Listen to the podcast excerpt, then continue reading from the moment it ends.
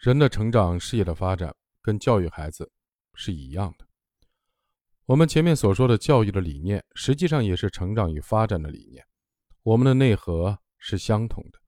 与其说父母在教育孩子，倒不如说父母在跟孩子一起成长。即使你没有孩子，这个理念同样适用。因为你的事业、你做出的成果、你的人生的阅历、你所构建的社会关系网络，以及你所获取的资源，都是你所生的孩子。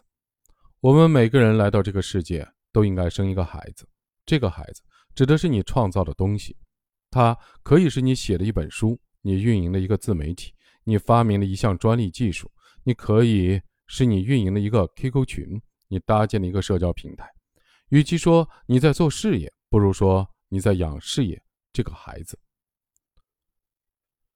在这时候，你跟着他一起成长，那么你准备怎样来养这个孩子呢？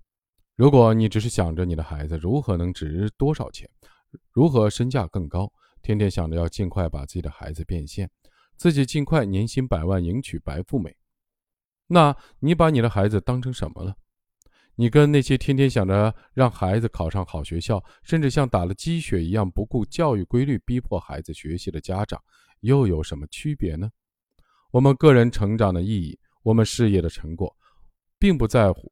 是否能够马上的升职加薪，马上赚更多的钱？因为有钱只是职业发展道路上一场战役的胜利，而不意味着整场战争的胜利。人生的战争，尤其是职业发展道路上的战争，是由无数场大小战役组成的。整场战争的胜负是由实力、眼界和胸怀决定的。那种根本不在乎自己事业这个孩子成长的怎么样，只以金钱多少。论英雄的急功近利的行为逻辑，完全是出于一种赌徒的心态，拿自己的前途和命运当筹码去赌博，终究会遇到发展的瓶颈，对自己很不负责的。你能否赢得整场人生战争的关胜利，关键在于你有没有勇气，有没有胆识，有没有战略，有没有韧性。关键在于你是否真心的热爱现在从事的事业，是否全身心的投入其中。有没有在养育这个孩子的过程中体验到归属感和意义感？这份事业有没有让你的生命变得充实？